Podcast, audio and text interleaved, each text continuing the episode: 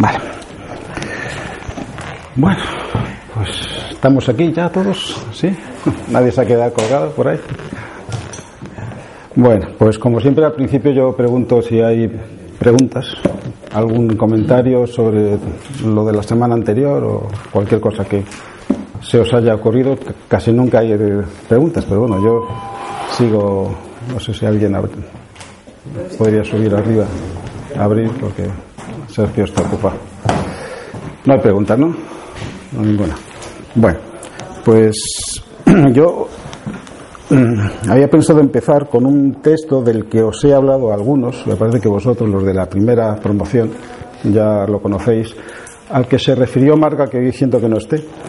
No sé si os suena que yo os hablé de un texto es traducido inicialmente al inglés y del inglés al español, pero la fuente original es una serie de jeroglíficos que es como se transmiten los altos. Hola. Los altos misterios, más allá de cierto grado de, de profundidad esotérica, digamos así, la transmisión de las enseñanzas no se puede hacer con la palabra, ni la palabra escrita ni la palabra hablada, sino que se transmite mediante símbolos. Hay un lenguaje de símbolos, la palabra correcta es jeroglíficos. Jeroglífico viene, como sabéis, de hieros, que es sagrado, glifos, que es dibujo. Son como pictogramas jeroglíficos, ¿no? Dibujos sagrados, que incorporan una serie de, energías, de contenidos, de enseñanza, ¿no? Entonces, la, fuente original de este texto, es un texto corto que os voy a leer, es una serie de símbolos, de jeroglíficos.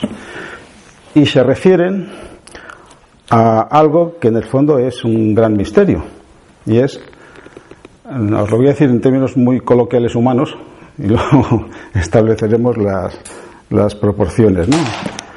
Sería la reacción que tuvo la vida creadora de nuestro mundo terrestre cuando se enfrentó con la realidad del tipo de sustancia que había atraído para crear su cuerpo de manifestación, que es nuestro planeta llamado Tierra. No sé si.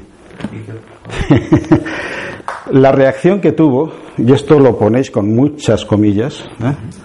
ahora lo, elaboraré un poco más, esa vida cósmica responsable de la existencia de nuestro planeta. ¿eh? Cada forma que existe en el universo es el producto de la actividad creadora de una vida creadora.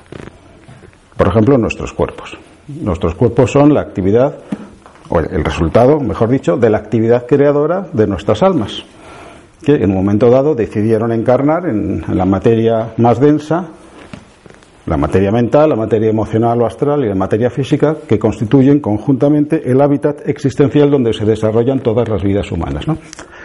Entonces, cada vida creadora crea un cuerpo de manifestación cuya sustancia constituyente tiene un grado de desarrollo o de evolución que está de acuerdo o en sintonía con el propio grado evolutivo de la vida creadora. Entonces, seres muy elevados, vamos a decirlo así, atraen sustancia muy elevada. Seres menos elevados atraen sustancia menos elevada. Y así sucesivamente. Es como si dijéramos todos los arquitectos estuviesen eh, como una especie de clasificación, ¿no? De manera que cuanto más alta sea el ranking, digamos, de los, de los arquitectos, más materiales de más calidad tienen derecho a utilizar para sus creaciones, mientras que otros que se encuentran en niveles más bajos solamente tienen acceso para construir sus creaciones, sus edificios, lo que sea, tienen acceso a materiales de menor calidad. Esa es la idea. Entonces, este mundo en el cual nosotros vivimos, pues es la creación de una vida cósmica, a la cual se le suele llamar en la literatura esotérica el logos planetario si queréis, el Dios de nuestro planeta. Pero cuando digo Dios no estoy haciendo alusión a ningún sistema monoteístico, para nada, como el, monoteísmo de las religiones convencionalmente consideradas como monoteístas, que sabéis que son pues las tres que tienen como referencia un libro, ¿no? la Biblia, que da lugar a la religión judía y a la religión cristiana, y el Corán a la religión musulmana. Pero el monoteísmo, mm, en el sentido convencional, no tiene sentido, porque no existe una única vida creadora de todo lo que existe en el inmenso universo, con los cientos de miles de millones de galaxias, cada una de ellas con cientos de miles de millones de estrellas, y cada estrella, o muchas de ellas, tienen sistemas planetarios, etcétera, etcétera, etcétera, etcétera, ¿no? Sino que un postulado básico de la cosmología esotérica, es decir, la descripción del cosmos, del universo, desde el punto de vista esotérico, es que todas las formas que nosotros podemos percibir es o son el producto de la actividad creadora de una vida creadora. Nosotros somos una vida creadora. El ser humano es la vida creadora que se encuentra en el nivel más bajo de la escala evolutiva de las vidas creadoras. En el nivel más bajo. Porque solamente a partir del ser humano podemos crear. Por ejemplo, podemos pensar. Cada vez que utilizamos la mente, que es la herramienta para pensar, para construir pensamientos, estamos creando pensamientos, que son cosas, formas. Formas no físicas, obviamente, sino formas hechas de sustancia mental, lo que llamaban chita en los filósofos psicólogos de la India. Entonces, el texto este se refiere, está escrito en un lenguaje muy simbólico, muy alegórico, como os digo, a las vivencias que tuvo nuestro logos planetario cuando creó nuestro mundo y cómo se produjo una, una especie de, contrariedad, ¿eh? contrariedad cuando tomó conciencia del mundo que del mundo que había creado.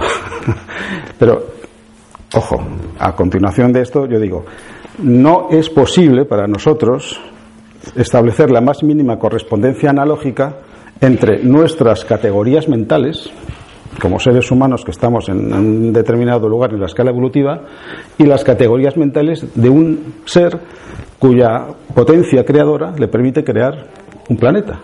Es tanta, tanta, tanta la distancia evolutiva de desarrollo de conciencia que nos separa que ninguna categoría mental nuestra es aplicable a la vivencia mental, lo que pueda ser eso, de un logos planetario. Entonces, este texto hay que tomárselo en un sentido absolutamente eh, simbólico, siempre y cuando no se haga una lectura literal.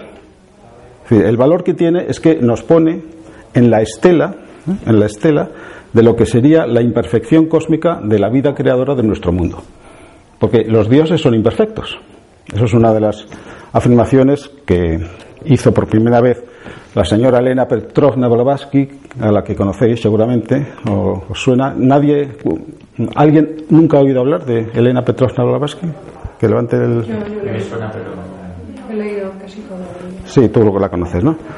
Tú no, nunca has oído. Bueno, pues es una mujer que creó junto con otro otro norteamericano de nombre Henry Olcott, la Sociedad Teosófica. Fundó la Sociedad Teosófica en el año 1875 y sobre todo es autora de una obra esotérica muy difícil, muy compleja, no nada sencilla de leer, que es la Doctrina Secreta, sobre todo, son cuatro, tres o cuatro volúmenes, pero que suponen pues un paso adelante importante en la transmisión cíclica de las verdades eternas, digamos, ¿no? de las, la enseñanza relativa a los misterios del ser humano, del universo, etcétera, etcétera, cíclicamente se renueva la presentación formal de esas enseñanzas.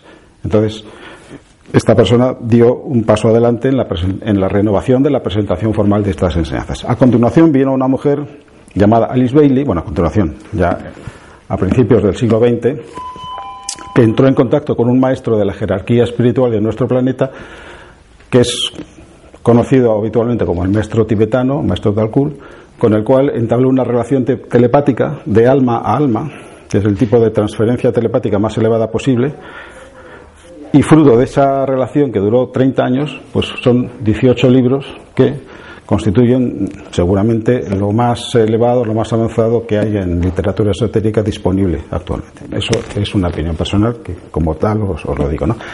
Y entonces este es uno de esos libros, es el tomo segundo de, se llama el Tratado de los Siete Rayos, precisamente, que tiene cinco tomos, cinco volúmenes. Los dos primeros se dedican a la psicología esotérica, de la que hemos hablado unas cuantas veces. El tercero habla de astrología esotérica, el cuarto habla de la sanación esotérica, de donde están tomadas esas leyes de la salud que tenéis. ¿eh? Las diez leyes de la salud y los, las seis reglas de la sanación esotérica están tomadas de uno de los libros escritos por Alice Bailey. Y luego el último tomo que habla de varias cosas, entre ellas pues las iniciaciones y más temas. Bueno, entonces, pues voy a pasar a leer el. ¿Me queréis hacer alguna pregunta antes o.? Ah, Algunos ya lo conocéis, me parece que por aquí está. comentar por si tienen interés que en internet los podéis encontrar. Si ponéis sí. los artículos de Alice Bailey, sí, podéis es... encontrar el libro y descargarlo entero. Sí. Y en este caso la curación es Sí. Alice. Alice A. Bailey. Alice Bailey. Bailey. Bailey. B A. Se escribe como el rigor.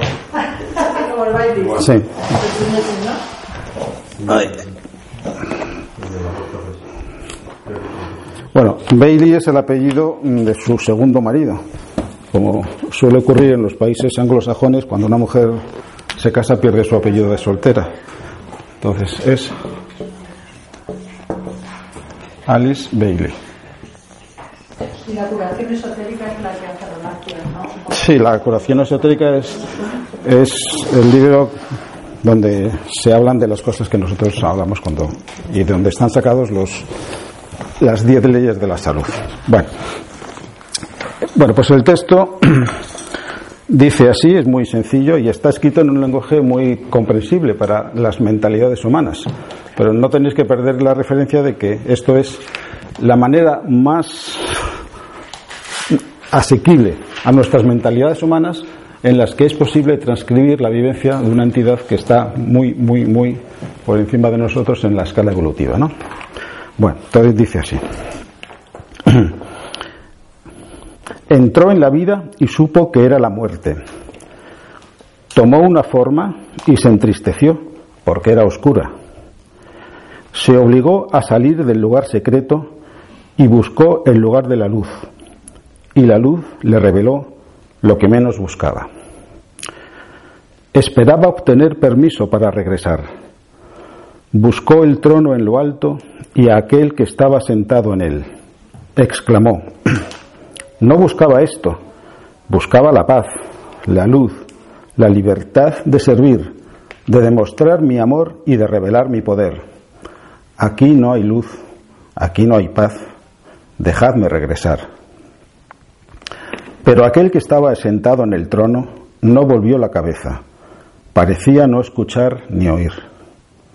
Entonces, desde la esfera inferior de las tinieblas y del dolor, surgió una voz que exclamó, Aquí sufrimos, buscamos la luz, necesitamos la gloria de un Dios entrante. Elévanos a los cielos, entra, oh Señor, en la tumba resucítanos a la luz y haz el sacrificio. Derriba los muros de la prisión y penetra en el dolor. El Señor de la vida retornó. No le agradó. De allí el dolor. Este es el final.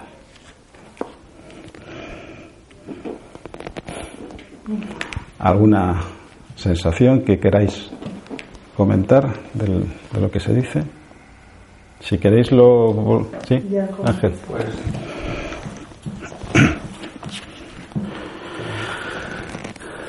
el propio creador no estaba satisfecho con su propia creación. Y desde su propia creación clamamos ayuda. Aquí hay un punto importante porque este texto se encuadra dentro de lo que se llaman las siete leyes del alma. Y la primera de ellas se llama la ley del sacrificio, precisamente, y establece que todos los seres, todas las vidas creadoras tienen que crear. No hay ningún ser que sea o que tenga esa categoría de ser una vida creadora que pueda eludir la sagrada misión o el sagrado deber e ineludible de crear, crear un universo. Porque todos los seres hemos nacido en un mundo que ha sido creado para nosotros. Eso ya lo hemos dicho más de una vez. Este planeta Tierra es el hábitat común de muchos seres. No solamente nosotros, los humanos, sino los animales, la vida animal, la vida vegetal, la vida mineral y seres que han superado el estadio humano y que también tienen al, al, planeta Tierra como su hábitat. A lo mejor no en la dimensión física tan densa en la que estamos nosotros proyectados, porque tenemos un cuerpo material físico, ¿no? Pero el planeta tiene muchas dimensiones. En principio tiene siete dimensiones, ¿no? Porque funciona la ley del siete, donde hay la materia, cuando es utilizada como materia prima para una creación, sobre ella incide una, una potencia creadora que la separa en siete dimensiones, los siete planos de nuestra manifestación. Nosotros estamos concernidos con los tres más densos. El plano físico, este, en el que todos nosotros estamos ahora proyectados con nuestras percepciones, el plano siguiente, llamado plano emocional o plano astral, y el plano mental. ¿eh? Pero hay cuatro más por encima, que podríamos llamarles así conjuntamente los planos espirituales. ¿no? Entonces, todos los seres tenemos que crear. De hecho, nuestras almas cumplen esa función de crear cada vez que encarnan en la materia. Entonces, crean un microuniverso formado por un cuerpo mental, un cuerpo astral y un cuerpo etérico, que es el cuerpo físico de sustancia física pero invisible, que eso es lo que significa la palabra éter, ya lo, hemos visto, luz invisible, y luego todo ese sistema corporal se recubre del cuerpo material, que es el único que debemos a nuestros progenitores biológicos, ¿no? Pero tenemos que crear. Pero toda creación se hace en el seno de una creación anterior, sin la cual no sería posible esa creación. Porque nosotros podemos crear, nosotros como almas, podemos crear porque estamos proyectados en un planeta que nos proporciona el hábitat existencial donde podemos evolucionar, tener experiencias, nacer, morir, vivir, crecer. Y también nos proporciona la materia con la cual construir cuerpos. Imaginaos qué ocurriría si no tuviéramos este planeta. Pues seríamos una especie de homeless a escala cósmica, ¿no? Estaríamos en una especie de situación de orfandad total pero tenemos un planeta. Todos los seres que vienen a la existencia, que entran en la existencia, en la evolución, lo hacen en el seno de una creación que un creador situado en un nivel superior a él ha creado para que él pueda evolucionar. Y eso es una obligación que la tienen que cumplir todos. Nosotros, seres humanos, seres superhumanos, logos planetarios, logos solares, etcétera, etcétera, etcétera. Bueno, entonces lo que aquí se se refleja en un lenguaje asequible, con categorías mentales humanas, ya os lo dije antes, que no tienen nada que ver con la vivencia mental de un logos planetario, pero que nos pueden dar un poco como la estela, el aroma, el, saborcillo ese, que nos situaría en una realidad que para nosotros es un gran misterio, pero que condiciona toda la vida en nuestro planeta, y es la existencia del dolor, del sufrimiento, de la imperfección, debido a la cualidad relativamente baja de la materia con la cual forzosamente nosotros tenemos que crear nuestros cuerpos. Entonces, esa materia en realidad no es materia inerte. Toda materia es materia viva. ¿eh? Cada uno de nuestros cuerpos está formado por vidas celulares. Me refiero al cuerpo físico material. Pero los demás cuerpos están formados por unidades de energía, que son vidas elementales, que son vidas, son seres vivos, que se encuentran en el arco involutivo. Es decir, su línea de desarrollo es ser correctamente controladas, esas vidas, por una vida evolutiva, evolutiva en el sentido de que su destino o su línea de desarrollo es expandir la conciencia.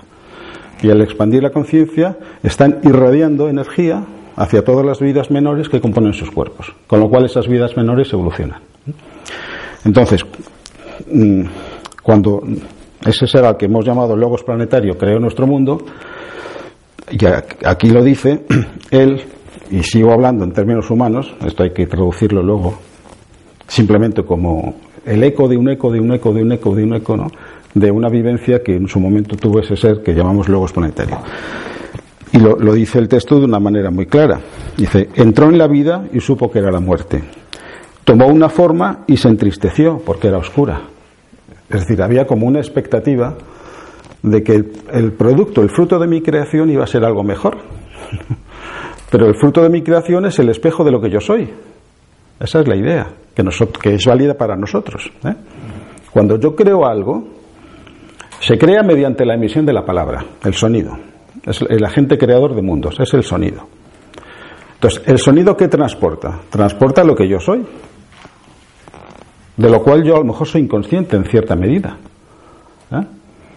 Y lo que se forma como consecuencia del impacto del sonido sobre la sustancia plástica, que es la materia prima con la cual se fabrican mundos y universos o cuerpos, es el reflejo de lo que yo soy. Entonces la creación es siempre el espejo del creador. ¿Mm? El grado de desarrollo de esa creación es el testimonio del grado de desarrollo del creador, del autor de esa creación. Y esto está explicado, eh, eh, expuesto en términos muy humanos. Entró en la vida y supo que era la muerte. Tomó una forma y se entristeció porque era oscura. Se obligó a salir del lugar secreto y buscó el lugar de la luz. Y la luz le reveló lo que menos buscaba. Se nos dice que hubo como un momento de renunciar, ¿no? Decir, no, no, esto no es lo que yo esperaba, esto no lo quiero. Vuelvo a donde salí y voy a hablar con el jefe. Repito, esto es lenguaje humano, ¿eh? para que nos entendamos. ¿Y quién es el jefe? Bueno, pues aquí lo dice.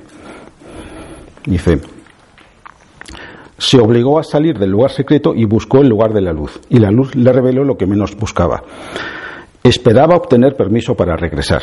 Esperaba obtener permiso para regresar. Diciendo, no, esto no es lo que yo quería, esto no, no cubre mis expectativas, deja, déjeme mm, volver al lugar de donde yo he venido. Y lo dice a continuación, dice, buscó el trono en lo alto y aquel que estaba sentado en él, el jefe. Vamos a suponer el logo solar. ¿eh? Porque todos los logos planetarios son como discípulos de otra vida cósmica situada un peldaño por encima en la escala evolutiva cósmica, que es el logo solar. Porque los logos planetarios crean en el seno de una creación previa, cuyo responsable es ese ser, que es el logo solar, la vida solar, ¿no? el dios del sistema solar, por decirlo así. Entonces buscó en el trono, en lo alto, a aquel que estaba sentado en él. Exclamó, no buscaba esto, buscaba la paz, la luz, la libertad de servir, de demostrar mi amor y de revelar mi poder. Aquí no hay luz, aquí no hay paz, dejadme regresar. ¿Y qué hace el jefe? Dice, pero aquel que estaba sentado en el trono no volvió la cabeza, como si no oyera nada. Parecía no escuchar ni oír. Y ahora viene el punto clave, ¿no? El momento de mayor clímax dramático. Entonces, desde la, desde la esfera inferior de las tinieblas y del dolor, surgió una voz que exclamó. Esa voz habla en el nombre de quién? En el nombre de todas las vidas atrapadas en la materia que el creador de esa, creación ha movilizado. ¿Eh?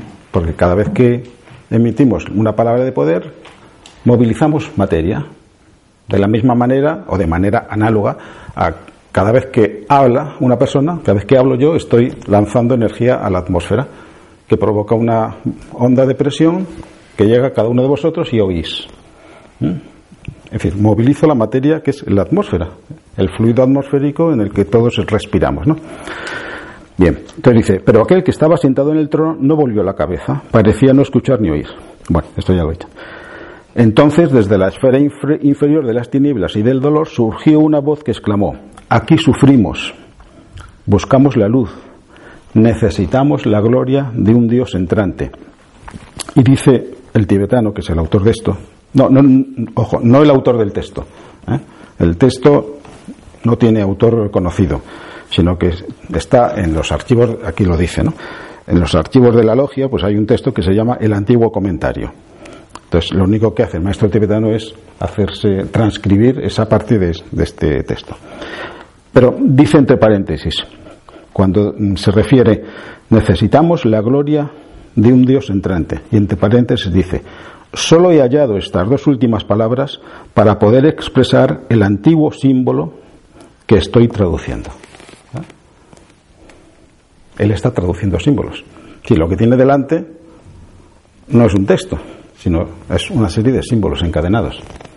Al traducir esa serie de símbolos encadenados en un lenguaje comprensible para nosotros, se pierde información, pero mucha, mucha información. Eso hay que tenerlo en cuenta.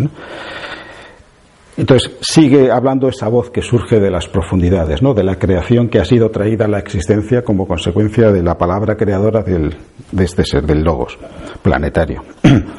Elévanos a los cielos, entra, oh Señor, en la tumba, resucítanos a la luz y haz el sacrificio.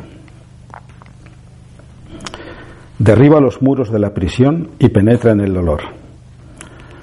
Y concluye con, con la, la decisión final. El Señor de la vida retornó.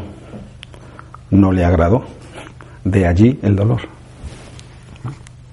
Esa especie de desagrado cósmico que nosotros no sabemos qué cosa puede ser, pero el eco de ese desagrado cósmico, de la vida cósmica creadora de nuestro mundo, el eco del eco del eco del eco del eco del eco, cuando llega a nuestro nivel de comprensión mental, significa desagrado. ¿Eh? Entonces, este texto, repito, es válido siempre que no lo interpretemos literalmente. Sino que tengamos muy en cuenta que es la traducción en términos, en categorías mentales comprensibles para nosotros, de un acontecimiento que ocurre en un nivel de ser para nosotros inaccesible, incomprensible, pero que genera consecuencias. Y la consecuencia para nosotros más directamente observable es el bajo nivel de, de desarrollo o de calidad, si queréis, de la materia de nuestro planeta, con la cual nosotros forzosamente tenemos que construir nuestros cuerpos. Entonces, todo lo que es enfermedad, dolor, sufrimiento, y no me refiero únicamente a, a las enfermedades físicas, sino a nuestras imperfecciones emocionales, nuestras imperfecciones intelectuales, racionales. ¿eh? Todos esos obstáculos que tenemos que afrontar en el transcurso de la vida evolutiva de cada uno de nosotros. Tenemos que vencer la inercia inherente a la materia con la cual tenemos que expresarnos. Porque toda materia tiene inercia, es la resistencia al cambio. Eso es lo que significa la palabra inercia. ¿no? Entonces, la sustancia de nuestros cuerpos, el cuerpo mental, el cuerpo emocional, sobre todo esos dos, que son los dos cuerpos psíquicos, tiene una inercia, tiene unas cualidades inherentes a ellas mismas, que no son las cualidades que nosotros como almas tenemos que expresar a través de esos cuerpos. Entonces, la labor de toda alma es cualificar la sustancia de sus cuerpos, subyugar la tendencia innata de los cuerpos a expresarse expresando sus propias e inherentes cualidades y convertirlos en instrumentos de revelación de la realidad del usuario de esos cuerpos. Pero inicialmente no son instrumentos de revelación, son instrumentos de ocultación. Nuestros cuerpos inicialmente son instrumentos que sirven para ocultar la verdadera realidad del usuario de los cuerpos. Esa verdadera realidad es un alma, un ser consciente, espiritualmente despierto y espiritualmente consciente. ¿Mm? Pero un fragmento de ese ser espiritualmente consciente es el que tiene que utilizar esas, eh, herramientas de expresión. Pero inicialmente la inercia inherente a la sustancia de los cuerpos predomina sobre la cualidad inherente al usuario de los cuerpos. Con lo cual, inicialmente, los cuerpos sirven para ocultar a su usuario, pero progresivamente, a medida que va transcurriendo el ciclo de las vidas sucesivas, una vida personal sigue da lugar a otra y a otra y a otra y a otra, la sustancia de los cuerpos se va refinando, se va produciendo la subyugación, el control progresivo por parte de la cualidad inherente al alma en relación a las cualidades inherentes a los cuerpos. Hasta que al final los cuerpos son instrumentos de revelación plena y total se convierten en perfectos conductores de la luz interna del ser que utiliza esos cuerpos. Bueno, esto más o menos se, se entiende, ¿no?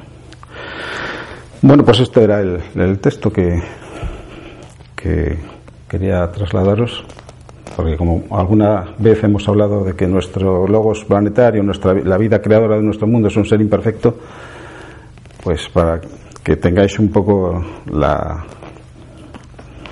la concreción de cómo se materializa esto en, nuestras escalas de pensamiento habituales, ¿no? sabiendo que, esto hay que insistirlo siempre, que eso es nada más que el eco de un eco de un eco, o la sombra de una sombra de una sombra de algo, un acontecimiento para nosotros inaccesible. Bueno, entonces, si queréis comentar algo de esto, o si no, pasamos a eh, Jesús. Sí. Yo creo que es importante, Hay un momento en el que dice que sale del lugar secreto y se va hacia el ese lugar secreto que sería que es como se puede se obligó a salir del lugar secreto y buscó el lugar de la luz bueno aquí yo entiendo que el lugar secreto significa lo contrario del lugar de la luz, el lugar oscuro. No secreto en el sentido de un ámbito donde se transmiten enseñanzas mistéricas muy elevadas, ¿no? sino el lugar donde no llega la luz. Es el lugar escondido donde no llega lo que reclaman todas esas vidas atrapadas en el lugar secreto. Cuando dicen Elévanos a los cielos, entra, oh Señor, en la tumba, resucítanos a la luz y haz el sacrificio. Entonces, el lugar secreto yo entiendo que se refiere a ese mundo oscuro, frío, mortecino, pero donde viven seres, donde hay vida. Y esas vidas reclaman algo que ellas necesitan para incrementar su vida, para salir de su propia imperfección, porque por sí solas son incapaces. ¿eh? Por sí solas serían incapaces de, avanzar en, su propio sendero evolutivo. Eso es lo que yo entiendo, el lugar secreto. Yo también quería comentar, como tú dices, eh, ese desagrado con lo que parece que termina el texto es el que ha originado el dolor, pero parece ser que el dolor ya estaba originado previamente, porque la gente estaba allí diciendo sus Bueno, claro. Eh, todas esas voces que se levantan,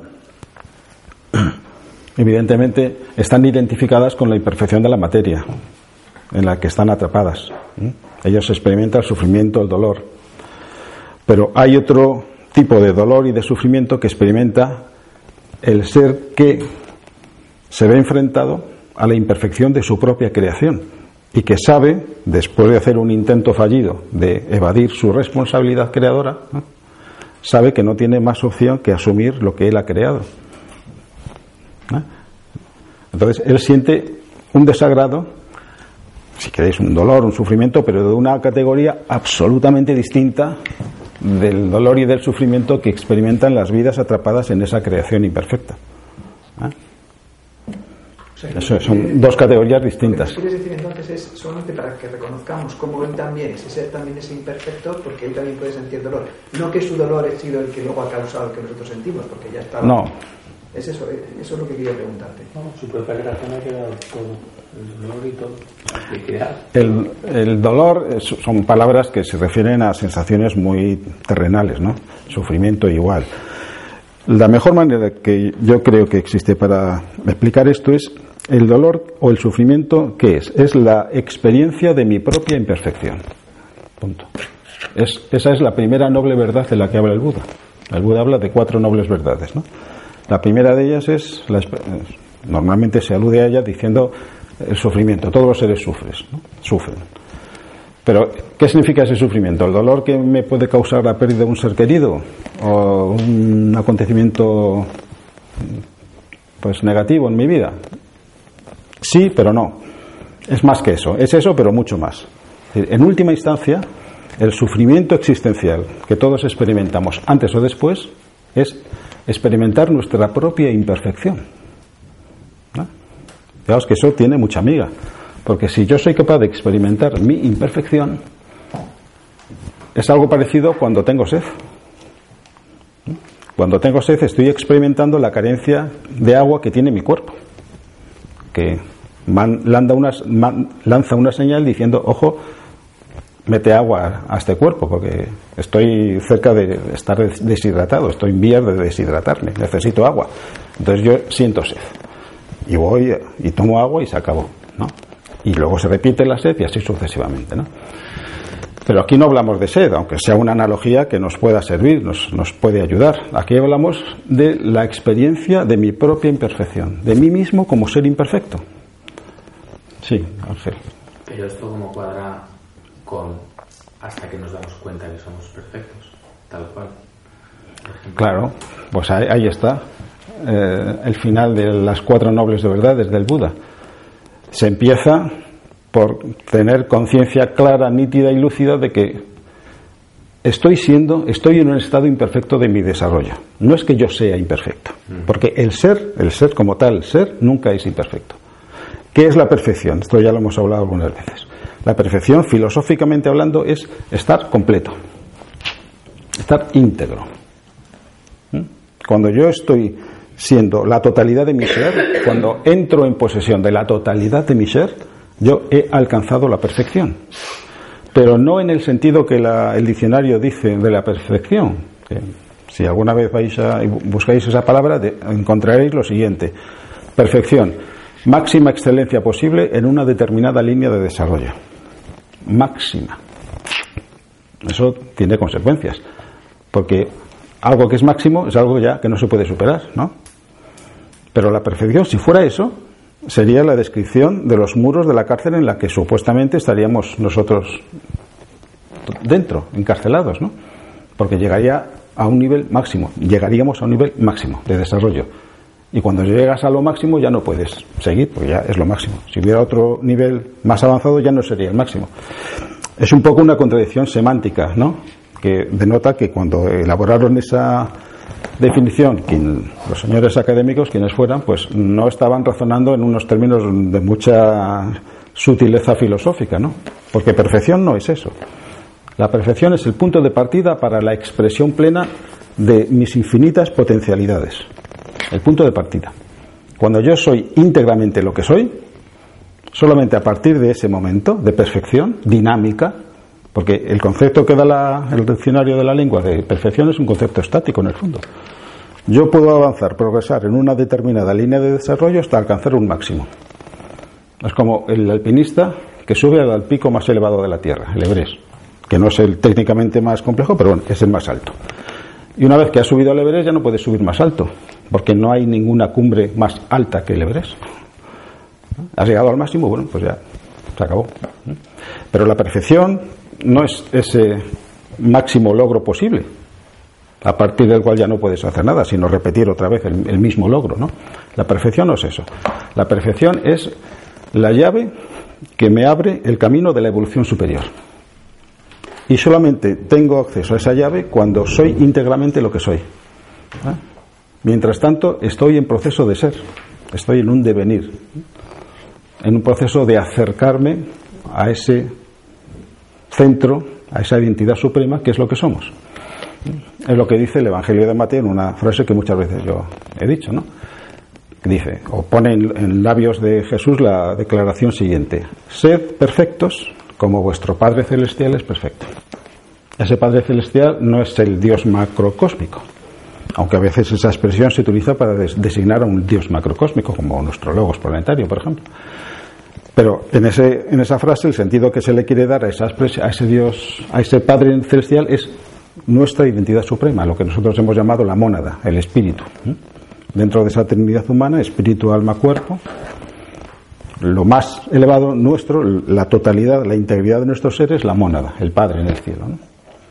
Entonces, la primera verdad es, mm, volviendo a lo de las cuatro nobles verdades, la primera verdad consiste en tomar conciencia de que yo estoy en camino hacia una perfección que es inherente a mí, pero que en mi estado actual, en mi momento actual de desarrollo, estoy en una situación de imperfección.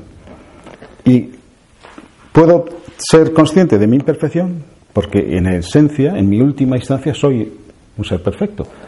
Aunque eso suene un poco raro, ¿no? Incluso antipático cuando nadie dice en sociedad, yo es que soy un ser perfecto, porque entonces te pueden pues interpretar de una manera diferente a lo que tú quieres, ¿no? Pero la perfección en el sentido filosófico es eso, es el estar completo, íntegro. Solamente cuando ya hemos vuelto a la fuente de la que salimos, de la, que salió el alma, nosotros como personalidades tenemos que volver a la fuente de nuestra personalidad, que es el alma. Y el alma tiene que volver a su propia fuente, que es la mónada, el espíritu, la esencia final. Y solo entonces habrá perfección. No sé si eso te, dice el contexto. Javier. sentido que el vanidoso es el, último que se va a iluminar, casi, ¿no? Hombre, el vanidoso, si tú quieres, por vanidoso quiere decir el que está apegado a su ego, claro, mientras no experimente la ilusoriedad de todas las imágenes mentales que él se forma de sí mismo, pues estará en un estado de, mentira, ¿no? De, de incapacidad de expresar su verdad, de olvido. Es otra palabra que siempre digo, ¿no? en griego la verdad se, dice aleteia, aleteia. A es lo contrario de lo que viene después. Y leteia es el olvido, en griego, letos, de ahí viene las aguas del río Leteo que se supone que bebían las almas cuando cada vez que encarnaban en la materia y el producto, la consecuencia inmediata de beber las aguas de ese río era el olvido. Entraban en una especie de estado de amnesia transitoria en relación a su fuente. Hasta que el olvido, ¿quién lo genera? La imperfección de la materia, la imperfección de las envolturas con las cuales las almas se revisten. Y la dualidad. ¿Y la? Y la dualidad. Estamos en un planeta de dualidad. Sí. De, de, día, de noche y además yo creo que es precisamente el mejor sitio en el que se puede aprender. Sí. Eh, vamos. Todos estamos en el mejor sitio para aprender. Claro, pero nosotros estamos en eso, eso es otra lección también que hay que aprender. Por lo menos los que estamos aquí o los que estamos en la Tierra. En el planeta Tierra, quiero decir. Entonces, para nosotros es el mejor sitio para aprender. Sí, ese... Pero que yo, por ejemplo, eh, leí todo pues, lo de Annie Besant, o lo de Alice Bailey, o lo de Arthur C. Powell, o tal, hace 30 años. Pero, y, y, a mí me abrió a un mundo infinito. pues, no sé, Charles de Peter, pero yo ahora es eh, mi opinión. Yo no sé las clases que estáis dando y a lo mejor pues no estáis de acuerdo conmigo, pero yo no creo que seamos imperfectos, todo lo contrario. No, lo acabo de decir. Ah, lo acabo de decir. Eh, la imperfección es un estadio, es un estadio transitorio, es un estadio transitorio en un camino. Es como si dijéramos, el que está haciendo el, el camino de Santiago, como peregrino, es imperfecto hasta que llegue a la meta. Santiago, la Meca, Roma, Jerusalén, las fuentes del Ganges, lo que sea. ¿eh? Todos estamos en un devenir. Somos peregrinos, con una meta. Nuestra meta inmediata es volver a la fuente de la que salimos como personalidades, que es el alma.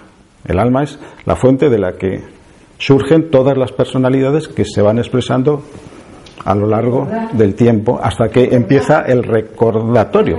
La palabra recordar, que también algunas veces significa volver a conectarse con el corazón.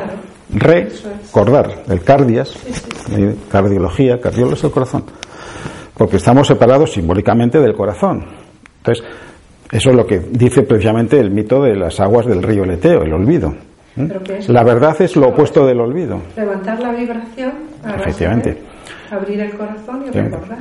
Por eso, no, no creo... la imperfección es un estado transitorio, experimentable, por aquel que hace el camino hacia la perfección, que es hacia su identidad real. Pero es cierto que, que, que, tenemos imperfecciones. Pero ninguna de nuestras imperfecciones. Creer que soy perfecto. Claro, claro. No desde la soberbia. No otra cosa he dicho. No desde la soberbia. Otra cosa he dicho. Me resulta mucho sed, más fácil. Sed perfectos. Ese es el, el, plan de vida más exigente que un ser humano, cristiano y no cristiano. ¿eh? Aunque sea una frase que está en los evangelios, pero los evangelios son universalmente válidos para todas las fees ¿no? y todos los credos. Sed perfectos. Se podría haber dicho, tomad conciencia de que sois perfectos. ¿Y por qué no sois conscientes de que sois perfectos? Porque estáis atrapados en un mundo material, porque estáis apegados a cosas que son ilusorias, que son efímeras, a vuestros sistemas de creencias, vuestros estados anímicos, las imágenes mentales que yo me voy haciendo de mí mismo. Algunas son muy buenas, otras no tan buenas y otras horribles. Da igual. Pero cualquier estado de apego, de identificación errónea con un objeto de la mente, sea el que sea, eso es, genera imperfección. Genera ilusoriedad, mentira, falsedad, ¿ah? olvido. Eso continúa nuestro divagar por el laberinto de la existencia mundana, hasta que yo tomo conciencia de que mis señas de identidad, lo que yo creía que eran mis señas de identidad, no lo son. Mi identidad es otra cosa.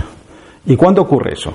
Cuando hay algo en mi vida que me da la pauta, la, referencia de otra forma de ser y de vivir en la cual yo me siento bien, en armonía conmigo pero no en una plácida y así como estática armonía, ¿no? En una armonía dinámica que me impulsa a seguir viviendo esa conexión con esa fuente interna de sentido que puedo experimentar.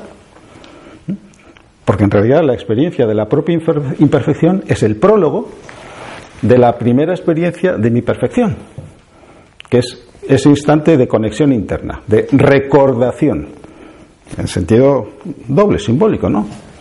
Recordación. Entonces es cuando se despierta esa memoria trascendente que nos conecta con la identidad suprema que somos. ¿no? Bueno, esto es el leitmotiv de todo lo que estamos hablando es en el fondo esto, ¿no? El proceso de recordar, de despertar.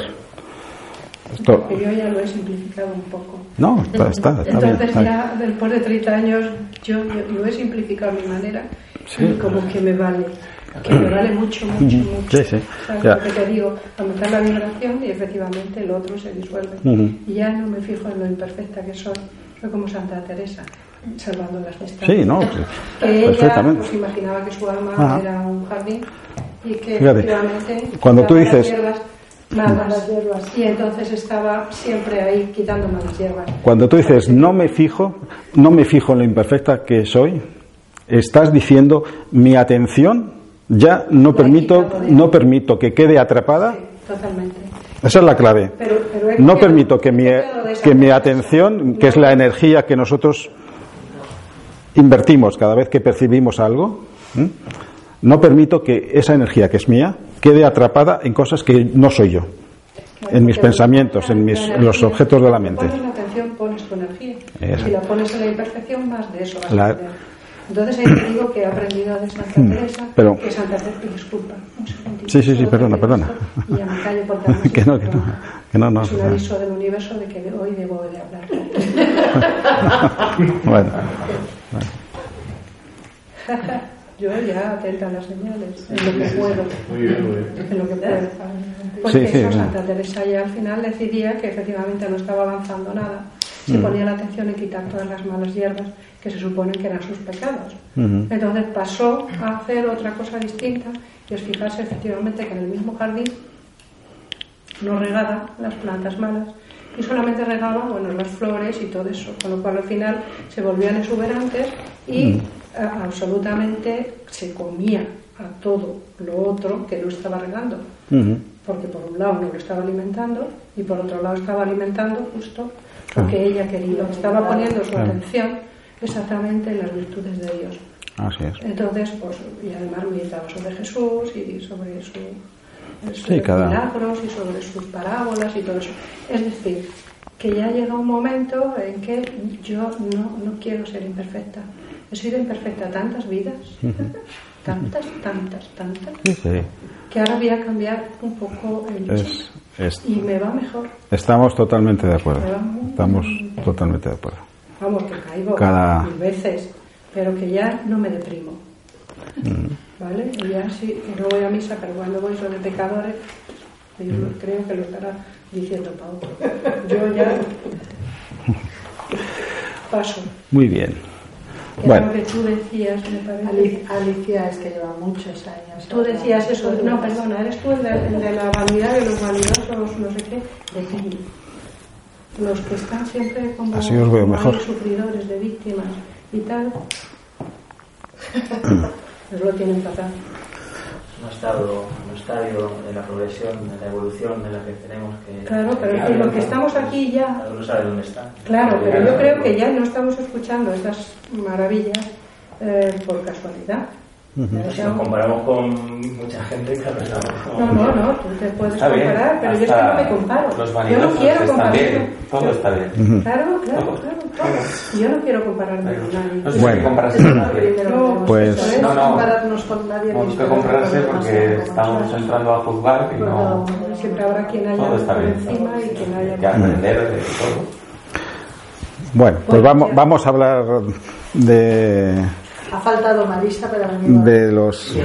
Ah, no, no, está bien, qué bien, qué bien, qué bien. Y, así todas las intervenciones son bienvenidas siempre porque todas aportan y todas enriquecen el, el acervo común. a lo mejor pues, da su opinión de lo que le ha venido. Efectivamente. Y de lo que durante 40 años ha estado Así es. trabajando. Bueno, os voy a dar más motivos para tener confianza en que somos perfectos. Que tiene que ver con los siete rayos, que es el, tema que nos está ocupando ahora. ¿no? A ver, hemos dicho de los siete rayos que eran como las siete cualidades básicas que explican todo lo que existe en el universo. Todo lo que existe, todo lo que hay, es la expresión de una u otra manera, de una u otra de estas cualidades fundamentales a las cuales se les denomina con esta manera, los siete rayos. Entonces, los rayos son en realidad energías circulantes. Energías circulantes que tejen una trama, una red de energías vivientes que se extienden por todo el cosmos. Por nosotros mismos, por nuestro mundo pequeñito, planetario, por el sistema solar, por, esta, por el conjunto de estrellas que están en nuestra vecindad, por nuestra galaxia, por todo el infinito e inabarcable cosmos. En todo ese infinito e inabarcable cosmos hay una trama, una red de energías vivientes que circulan. Y esas energías tienen cualidades. Y esas cualidades se pueden distinguir en siete grupos, es lo que tradicionalmente se denominan los siete rayos. Entonces, una pregunta que se podría hacer es la siguiente. ¿Cuál es la fuente de los siete rayos? ¿Desde, ¿De dónde nos llega a nosotros esas corrientes de energía que cualifican todo lo que existe en el mundo de las formas, de las, de las cosas concretas? Bueno, pues en nuestro sistema solar es el receptor de esas siete corrientes de energía de, de dos, por dos procedimientos o por dos caminos.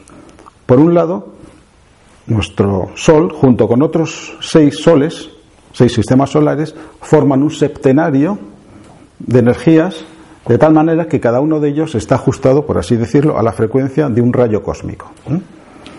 Entonces, nuestro sistema solar encarna la vibración del segundo rayo cósmico, el rayo llamado del amor y de la sabiduría. Y cada uno de los otros sistemas solares con los cuales el nuestro está conectado, encarna otra vibración, otro rayo cósmico. Hay uno que encarna la vibración del primer rayo. El primer rayo lo hemos denominado como el rayo de la voluntad y del poder.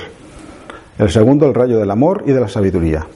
El tercer rayo, el rayo de la inteligencia y de la actividad, de la mente creadora. El cuarto, la armonía a través del conflicto. Esos son los nombres tradicionales. El quinto es el rayo de la mente, del conocimiento concreto. El sexto es el rayo de la devoción y del idealismo abstracto, es como se le denomina. Y el séptimo, el rayo de la magia y del orden ceremonial. Bueno, esas siete cualidades abarcan la totalidad de todas las vivencias psicológicas, mentales, espirituales de todos los seres. Y cada una de ellas se refleja en todas las demás, porque cada rayo tiene siete subrayos. De manera que la energía de un rayo incorpora todas las demás. No existe ninguna separación entre la energía de un rayo y la de otro y la de otro. Entonces, a nosotros nos, llegan esas energías de dos fuentes. Una fuente es este conjunto de sistemas solares, del que el nuestro forma parte, y otra fuente que llega directamente a, a los siete planetas, así llamados planetas sagrados, que luego los, eh, los diré cuáles son, procedente de una constelación que todos conocemos o de la que todos hemos oído hablar alguna vez, que es la constelación de la Osa Mayor, que en la India se la llama Sapta Rishi, los siete rishis. Rishis es una palabra que significa, bueno, el origen es un poco oscuro, algunos lo han traducido como los siete videntes, también los siete oyentes, porque en realidad primero se recibe la información mediante el oído, y luego se ve aquello que, que el sonido ha formado. Bueno, entonces las siete estrellas de la Osa Mayor, cada una de ellas encarna también una vibración de rayo. Y cada una de esas siete estrellas está en, en sintonía. Si, hace frío, ¿no? Un poquito. A ver si. A ver si. Bueno. Bueno.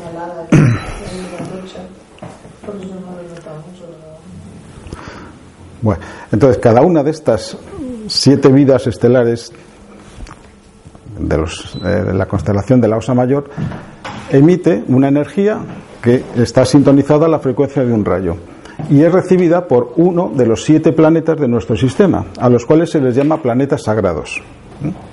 Se dice que un planeta es sagrado cuando la vida originante de ese planeta ha superado determinadas pruebas en el sendero de la iniciación cósmica algo para nosotros también inconcebible, porque nosotros estamos, lógicamente, en el sendero de la iniciación humana. ¿no? Nuestro planeta, como ya se puede un poco deducir de lo que antes hemos hablado, no es un planeta sagrado. ¿Mm? Pero se, no. Porque el logos planetario, la vida creadora de nuestro planeta, todavía en la escala de la, de la evolución cósmica se encuentra en un nivel relativamente mediano. Vamos a decirlo así, ¿no? Pero hay otros, otros planetas a los que sí se les puede llamar con esa denominación planetas sagrados porque sus vidas originantes ¿eh? Han superado determinadas pruebas iniciáticas en el sendero de la iniciación cósmica. Entonces se dice que hay siete planetas sagrados y cada uno de ellos encarna una energía de rayo. Entonces voy a, a poneros aquí cuáles son esos siete planetas y el rayo que corresponde a cada uno de ellos. El primer rayo es el más misterioso de todos, porque se asocia a un planeta del que en realidad no se sabe si, es un planeta o si es el propio Sol, entendido en su aspecto externo, exotérico, que es Vulcano. ¿Habéis oído hablar de Vulcano? ¿Alguna vez? Sí. En astrología se utiliza el planeta Vulcano. Vulcano es el nombre que se le dio a un hipotético planeta que se pensó que había en una órbita interior al planeta Mercurio. A mediados del siglo XIX se observaron determinadas irregularidades en la posición de Mercurio.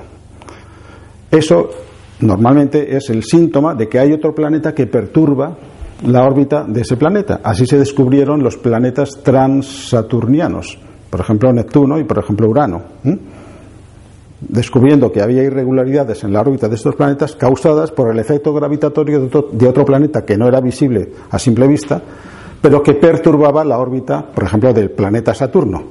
Entonces se calculó que tenía que haber más allá de la órbita de Saturno un planeta que era Neptuno.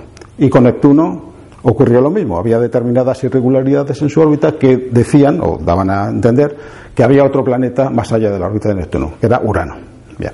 Entonces eso mismo se hizo en relación a Mercurio.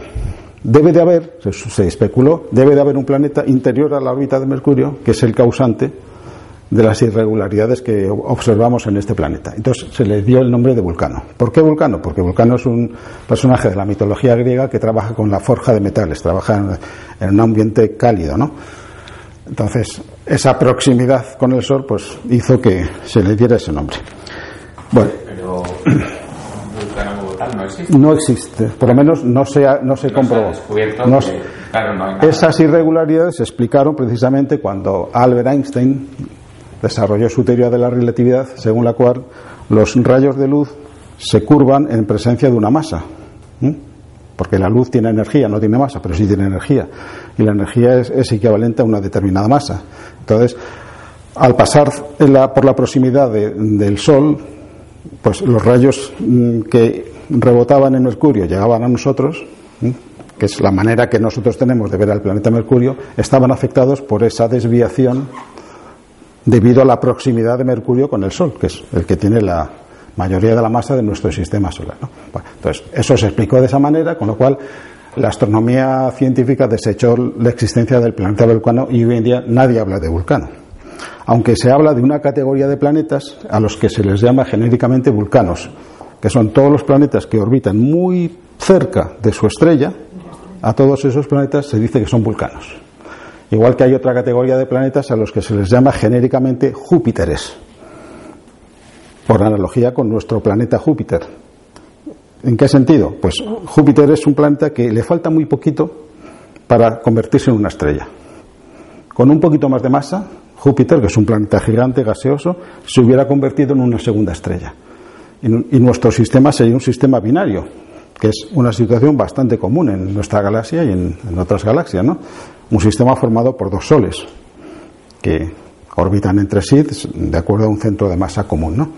Entonces, hay una categoría de planetas que se llama vulcanos y Júpiter. Pero bueno, desde el punto de vista de lo que nosotros nos interesa, se llama vulcano a un planeta hipotético del que no sabemos si es el propio Sol como algunas veces se insinúa, el propio Sol eh, considerado en su manifestación más externa, o un planeta no físico de mm, constitución etérica, es decir, un planeta de tal naturaleza que su manifestación más externa no es una sustancia física, sino que es sustancia física invisible, etérica, ¿no? Pero bueno. Y hay otro planeta que también tiene energía de primer rayo, que es Plutón. Plutón hace unos cuantos años fue expulsado de la categoría de los planetas, se le consideró un, no sé cómo se le llama, un planetoide o más, porque tiene una órbita que a, diferencia de la órbita de todos los planetas de nuestro sistema, que son más o menos coplanarias, todos se mueven en un mismo plano, la órbita de Plutón es muy inclinada, ¿no? Entonces, eh, eso más que tiene un tamaño muy pequeño en relación al tamaño medio de los planetas, pues, pero bueno, para nuestros efectos, Vulcano y Plutón son dos planetas que vibran en la frecuencia de primer rayo. ¿eh? En la frecuencia de segundo rayo tenemos Júpiter. En la de tercer rayo tenemos Saturno y la Tierra. Voy a poner a subrayar los planetas que se consideran sagrados. Vulcano, Júpiter, Saturno. La Tierra no. En cuarto rayo tenemos Mercurio, que es un planeta sagrado. En quinto rayo tenemos Venus, que también es un planeta sagrado. En sexto rayo tenemos dos, uno sagrado y otro que no lo es. El que es sagrado es Neptuno y el que no lo es es Marte. En ciertos aspectos Marte es como un planeta hermano nuestro, porque no es sagrado, como la Tierra, ¿no? Bueno, y finalmente el séptimo rayo tenemos otro planeta sagrado que es Urano. Entonces, todas estas vidas planetarias, cada una de ellas vibra en la frecuencia de uno de los siete rayos. Entonces, ¿de qué manera nos afectan a nosotros esas energías? Pues nos afectan de una manera muy directa, porque todos nosotros tenemos unos vórtices de energía en nuestros cuerpos sutiles, a los que la sabiduría oriental llama chakras y que nosotros los hemos llamado centros. Entonces, cada uno de los centros de nuestro cuerpo etérico, y no solamente del cuerpo etérico, sino del cuerpo astral y del cuerpo mental, cada uno de ellos está sintonizado a la frecuencia de uno de los siete rayos. Con lo cual, por el principio de, la resonancia, cuando esos centros vibran en su frecuencia natural, adecuada, están en sintonía con energías que entran en nuestro sistema solar proveniente de varias fuentes. De las siete estrellas de la Osa Mayor, de los siete sistemas solares, de los cuales el nuestro es uno, a través de los planetas que están en sintonía con esas energías. Y esos planetas a su vez reciben la energía y la transmiten. Y nosotros recibimos esa energía y también la transmitimos. Pero la recibimos en la medida, la recibimos con más o menos claridad, con más o menos intensidad, con más o menos potencia, en la medida en que nuestros propios osciladores, que son los centros, los voy a llamar osciladores, algo que, que es capaz de oscilar, de vibrar, a su vez están ajustados en esas frecuencias. Los centros evolucionan, como evoluciona todo. Inicialmente los centros vibran a frecuencias bajas, están como adormecidos. Progresivamente, a medida que los centros se van desarrollando, eh, van empezando a vibrar cada vez más próximos a su frecuencia natural. Por lo tanto, empiezan a captar energías provenientes de fuentes externas, por ejemplo, provenientes de los planetas sagrados. Y a través de la energía que captamos a través de estos planetas, captamos energías provenientes de fuentes estelares. Es decir, cada uno de nosotros es una unidad potencialmente en resonancia con toda la energía cósmica que circula por todo el universo. Y las estructuras que permiten ponernos en sintonía, en resonancia con esas energías circulantes, son nuestros chakras, nuestros centros. Entonces vamos a ver Ahora, ¿cómo se distribuyen los rayos en relación a nuestros centros? El primero es el coronario, ¿eh? el situado en la parte superior de la cabeza, que vibra la energía del primer rayo. Uno de vamos a poner. yendo de, abajo, de arriba a abajo, el siguiente es el centro del entrecejo, que normalmente se le llama el centro agna, que este vibra en la energía del cuarto rayo. Luego veremos por qué.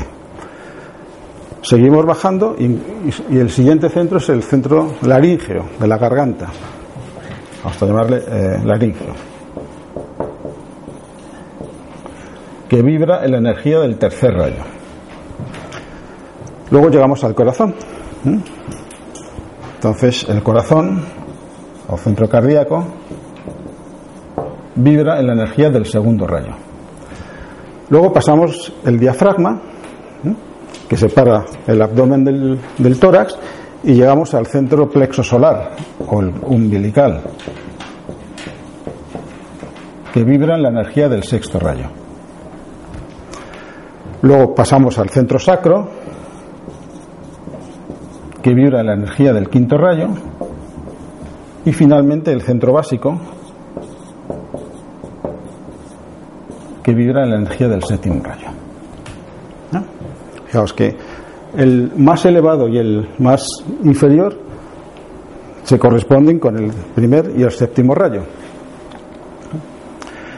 Estos tres centros, mejor dicho, estos siete centros se dividen en los tres mayores y los cuatro menores.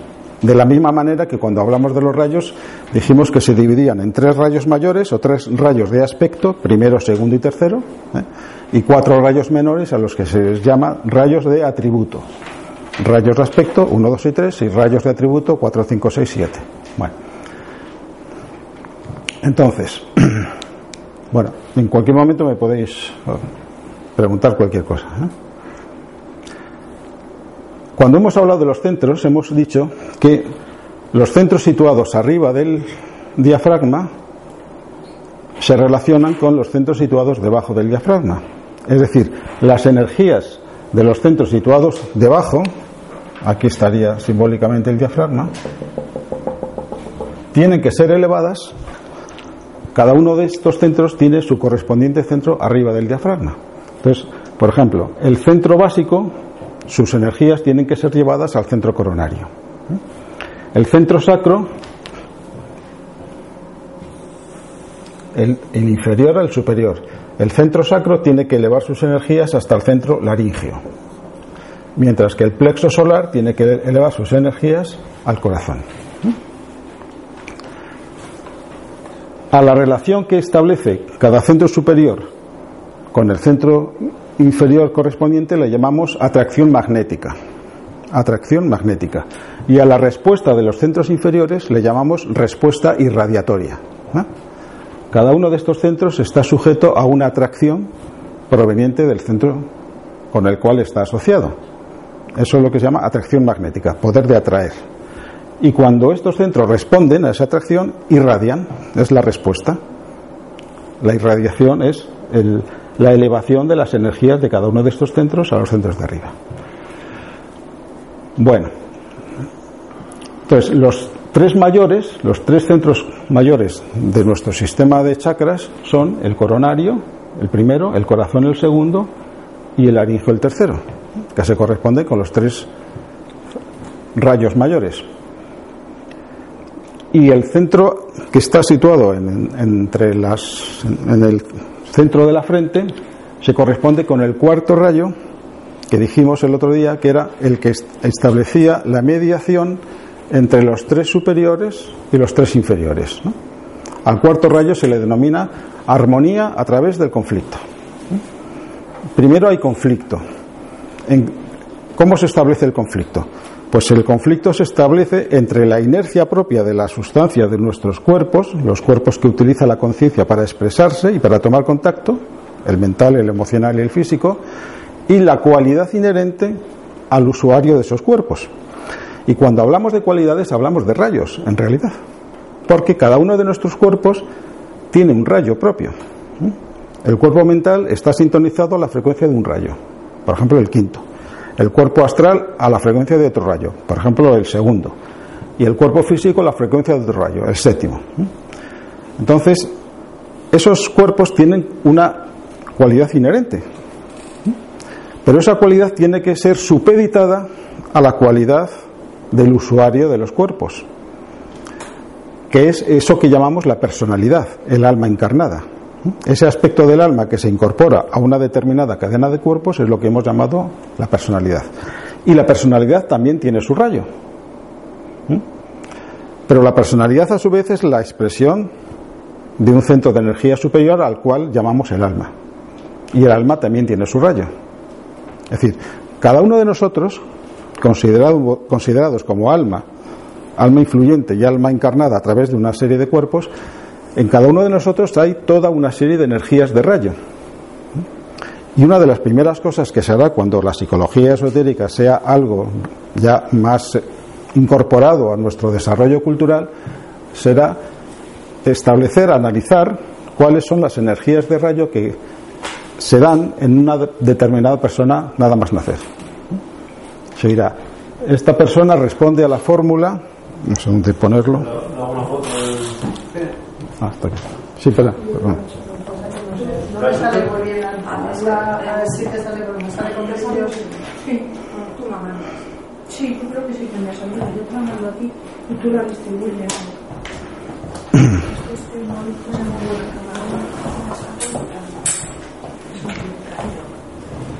Esto yo lo puedo, la parte esta de la izquierda lo puedo borrar.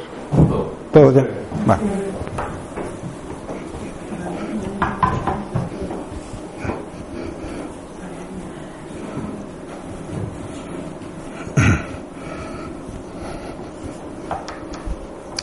Entonces, imaginaos esta expresión.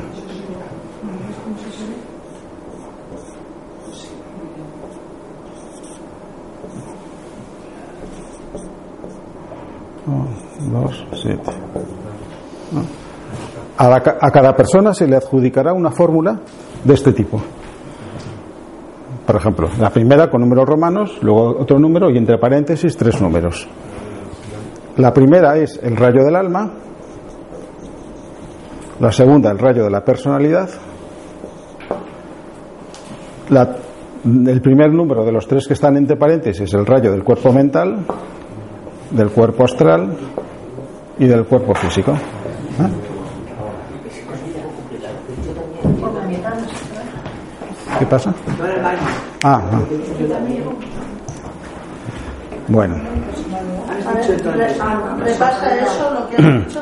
Esto sería la fórmula de rayo de una persona, una manera sintética de establecer cuáles son las energías que están presentes en una persona, que eso ocurrirá en algún futuro, no sabemos si inmediato de luego que no, pero tampoco remotamente lejano. ¿no? Se analizará las energías presentes en esa persona por alguien capacitado para captar la vibración de los rayos que están activos en, en una determinada persona y se establecerá el rayo del alma, el rayo de la personalidad y el rayo de cada uno de los cuerpos que utiliza esa personalidad para expresarse. Este es un ejemplo entre muchos posibles, ¿no? Cada uno de nosotros. Es cuerpo mental, cuerpo astral y cuerpo físico. Exactamente. Esto. Es un caso hipotético. Ah, vale. no. Imaginemos No una persona, no, no, un caso hipotético, una persona cuya alma es de segundo rayo, cuya personalidad, aquí, bueno, voy a poner a cambiar para no repetirlo, cuya personalidad, por ejemplo, es de quinto rayo, ¿eh? y que tiene un cuerpo mental de quinto rayo, un cuerpo astral de segundo y un cuerpo físico de séptimo. Entonces, la comprensión de las energías que están presentes en mí, como un ser de energía, que todos somos seres de energía, eso facilita, por ejemplo, la orientación vocacional de, de una persona, la manera en que esa persona se va a desarrollar a lo largo de su vida, teniendo en cuenta cuáles son las energías con las que viene eh, en esta encarnación. ¿eh? Y también el tipo de enfermedades a las que puede ser proclive, según ¿Cómo las... se determina? O sea, eh, ¿Mm? depende de la. eh, estamos hablando de la astrología. ¿Cómo se determina cada rayo? Pues eso ya es alguien que tenga la sensibilidad adecuada para captar, que tenga la visión etérica desarrollada y que sea capaz de captar la manera en que los chakras están vibrando, en qué frecuencia. Entonces cada chakra incorpora, por ejemplo, el chakra básico incorpora el cuerpo físico, el chakra plexo solar el cuerpo astral, el chakra laringeo el cuerpo mental, ¿no? El chakra agna la, personalidad, mientras que el chakra del corazón incorpora la vibración del alma, junto con el chakra coronario. En realidad el chakra coronario incorporaría la vibración de la mónada, del espíritu, ¿no? Pero la energía monádica siempre está como muy detrás, ¿no? Es la última que se manifiesta. Bueno, esto tampoco es una información que tampoco le tenéis que dar. Es difícil comprender ¿Ah? la astrología convencional no amplia que es información. Bueno. Bueno, más cosas interesantes en relación a los tres centros mayores. También nuestro planeta tiene sus propios centros. Hay un centro coronario asociado a nuestra manifestación planetaria, hay un centro cardíaco y hay un centro laríngeo de la garganta. Se les llama en la literatura esotérica normal al centro más elevado se le llama Shambhala o la casa del Padre en el lenguaje del Evangelio, ¿no? Es el lugar donde nuestras mónadas, la identidad suprema de lo que cada uno de nosotros somos, se encuentran localizadas. La casa del Padre o Shambhala, que encarna el primer rayo. Al segundo rayo se le asocia eso que llamamos la jerarquía espiritual del planeta, o el centro de las almas liberadas. Shambhala sería el centro de las almas perfectas. Y el tercer rayo es la humanidad. Todos nosotros formamos parte del centro llamado humanidad, que es el centro de las almas cautivas. Todos nosotros como almas estamos todavía cautivos en la rueda de los renacimientos sucesivos. Cada vez que un alma se libera de esa rueda, porque ha logrado descender plenamente a la manifestación en los tres mundos más densos, entonces se transfiere del centro llamado humanidad al centro llamado jerarquía. Jerarquía espiritual, logia blanca, hermandad blanca, hay muchas maneras en las que, por las que se conoce ese, el centro eh, del corazón o el centro cardíaco de nuestra manifestación planetaria. Las almas libres, almas libres pero todavía no almas perfectas. Las almas perfectas son justamente aquellas que han retornado la fuente de la que salieron como tales almas, la mónada, la esencia, el espíritu. Entonces ingresan en ese centro llamado Shambhala o la casa del Padre, que es el centro coronario de nuestro de nuestra manifestación planetaria. Bueno, y os podéis preguntar, bueno, ¿y cuáles son los demás centros? ¿A qué corresponden los demás centros? Pues para verlo tenemos que tener en cuenta que cada uno de los centros mayores tiene bajo su tutela, por así decirlo, a uno de los centros menores. El centro coronario tiene bajo su tutela al centro básico, este está, eh, esa parte, luego veremos por qué. El centro laringio tiene bajo su tutela al centro sacro y el corazón al centro plexo solar. Entonces, vamos a empezar por el laringio. El laringio es el centro que expresa la actividad inteligente somos nosotros. Nuestra tarea como seres humanos es actuar en la vida de manera inteligente hasta llegar a comprender cuál es nuestra situación existencial. Comprender que nuestras falsas señas de identidad, que son todos esos estados de percepción identificada con los objetos de la mente, son justamente eso, falsas señas de identidad.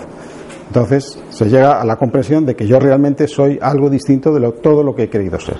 Bueno, entonces el centro que está bajo la tutela del centro laringio es el centro sacro. A escala planetaria, el centro sacro lo, lo constituyen los tres reinos evolutivos que se encuentran por debajo del nuestro, el mundo mineral, el mundo vegetal y el mundo animal. Porque para todos esos nosotros somos el macrocosmos. El objetivo evolutivo de la vida mineral, vegetal y animal es alcanzar el estadio humano, pasando sucesivamente por las etapas necesarias, ¿no? El objetivo inmediato del mundo de la vida mineral es ingresar en la vida vegetal, de la vida vegetal en la vida animal y de la vida animal individualizarse como seres humanos. Por lo tanto, el plexo solar estaría formado por el resto de los reinos de la naturaleza, mundo animal, vegetal y mineral. El centro del corazón es eso que llamamos la jerarquía espiritual, el reino de las almas liberadas, pero todavía no perfectas, que está asociado al plexo solar. Entonces, ¿qué es lo propio de un alma liberada? Pues lo propio de un alma liberada es que adquiere el poder de manejar la sustancia de los tres planos más densos a voluntad, la sustancia débica, angélica, que constituyen los planos que nosotros llamamos plano mental, plano astral y plano físico. Entonces, el plexo solar está eh, constituido por la evolución débica o angélica, en íntima relación con las almas libres pero no perfectas, que son las que constituyen el centro cardíaco de nuestra manifestación planetaria. Y el más difícil de comprender es la relación que hay entre el coronario y el básico. El coronario es el más elevado de todos. En la terminología esotérica se dice que es el centro donde la voluntad de Dios es conocida, donde es conocido el propósito por el cual nuestro logos planetario creó este mundo que es nuestro planeta, nuestro hábitat existencial.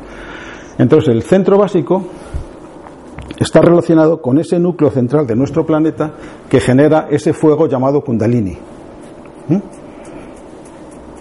Kundalini habéis oído hablar, ¿no?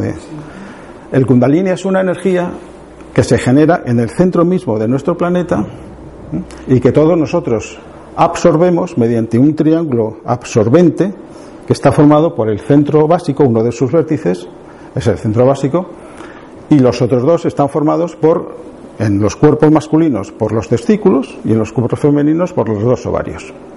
En cada uno de esos órganos hay un, no en la parte física, sino en su contraparte etérica, hay un centro de energía que forma, junto con el centro situado en la base de la columna vertebral, forma un triángulo absorbente. y ese triángulo absorbente absorbe energía kundalini, que se genera en el centro mismo de la Tierra. Hemos hablado también de otro triángulo absorbente, pero en este caso no de kundalini, sino de prana, la energía sutil que todos recibimos del Sol. Ese otro triángulo está formado por el bazo, otro centro situado en la zona del esternón y un tercer centro situado entre los homóplatos. Esos tres centros forman un triángulo que su función propia es absorber prana. Ese prana circula tres veces por ese triángulo para acomodar su vibración a la propia vibración del cuerpo etérico y después de efectuar ese triple recorrido, a partir del centro del bazo se inyecta en toda la red de nadis o de canales etéricos que constituyen el cuerpo etérico. Bueno. ¿Y cuál es el centro agna? El centro agna se forma a medida, se forma en dos etapas. Primero, cuando se integra la personalidad mundana. Cuando hay una personalidad capaz de pensar, sentir y actuar de manera coordinada, y cuando hay una vida subjetiva propia, pensamientos propios, una vida emocional propia, y esa vida subjetiva interna se expresa de una manera congruente mediante el cuerpo físico, mediante el gesto, la palabra, la acción. ¿no? entonces se desarrolla uno de los dos lóbulos del centro agna que tiene esta forma, ¿no? Que sería el centro este. El lóbulo de la izquierda, no, este sería. Desde el punto de vista de, de la persona, nuestra derecha sería el lóbulo izquierdo y este sería el derecho. Entonces, este lóbulo se desarrolla en la medida que se integra la personalidad. Pero esa personalidad, una vez integrada, tiene que subordinarse a ese centro del cual la personalidad no es más que la sombra o la emanación, que es el alma. Entonces, cuando empieza a tener lugar la integración de la personalidad con el alma, se activa el otro lóbulo del centro alma, hasta que se alcanza el perfecto equilibrio entre los dos. Bueno, esto a escala de lo que es el centro alma como centro actuante en nuestros cuerpos etéricos. A escala planetaria, el centro agna se dice que está formado por el, se le llama así, nuevo grupo de servidores del mundo. Nuevo grupo de servidores del mundo. ¿Quiénes son los integrantes de ese llamado grupo? Lo de nuevo lo podéis, si queréis, obviar. Grupo de servidores del mundo. Son todos esos seres humanos que ya han emprendido de manera consciente el sendero de retorno a su fuente, al alma. Que son a los que los evangelios se refiere como la sal de la tierra no sé, os suena esa expresión. Vosotros sois la sal de la tierra. Es el fermento sagrado que cuando se haya alcanzado una masa crítica suficiente de conciencia en vías de despertar, esa masa crítica de conciencia en vías de despertar será capaz de fermentar, en el sentido positivo del, del término, toda la masa de la humanidad y reconducir nuestra historia hacia objetivos muy distintos de los objetivos que históricamente, por desgracia, pues todos hemos conocido, ¿no? Entonces, el centro AGNA planetario, ahora estamos hablando del centro AGNA planetario, es el centro que se va formando a medida que en la Tierra van surgiendo seres humanos que de manera consciente y deliberada emprenden el sendero de retorno a la fuente, al alma. Bueno, pues ahí tenéis los siete centros planetarios. A ver, veo caras muy serias. los números que hay arriba de donde has puesto lo del alma, la personalidad, los cuerpos, son, son es, es, un caso hipotético. Es un caso hipotético. Sí, sí, claro. Cada uno de nosotros tiene una fórmula de esta naturaleza, que en su momento cada uno sabrá. En su proceso propio evolutivo, uno llega a, a, a sentirse a sí mismo vibrando en la energía de un rayo de otro, ¿no? Eso entiendo que cada encarnación distinto va a cambiar. A ver, buena pregunta. En cada encarnación el rayo de la personalidad varía. Puede ser el mismo, pero no tiene por qué ser el mismo. Lo normal es que vaya variando, ¿no? Se vayan tocando todos los palos, sí, por así decirlo, ¿no? Porque el rayo de la personalidad siempre es un subrayo del rayo del alma. No nos olvidemos de que cada rayo tiene siete subrayos. Cada cualidad inherente a un rayo está matizada de seis maneras distintas.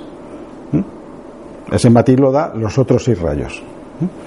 Entonces, el rayo de la personalidad es un subrayo del rayo del alma, mientras que los rayos de los cuerpos son subrayos del rayo de la personalidad, porque los cuerpos deben de estar supeditados a la personalidad. Algo domina al resto. ¿no? Claro, pero es un dominio que no se ejerce de manera instantánea.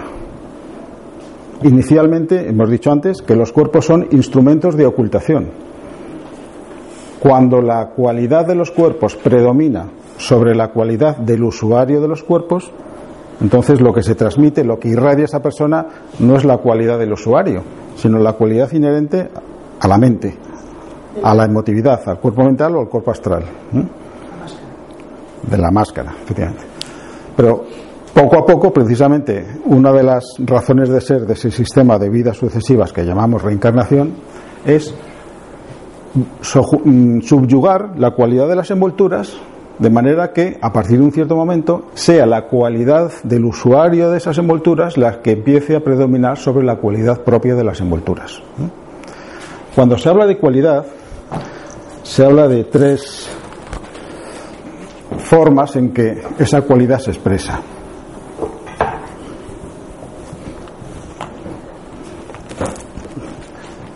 Que son, primero os pongo la, la traducción y luego os pongo las palabras sánscritas que seguramente os sonarán. Inercia, movilidad y ritmo. ¿Mm? Inercia es lo que se llama tamas. Movilidad o actividad es lo que se llama rajas. Y ritmo es lo que se llama sattva.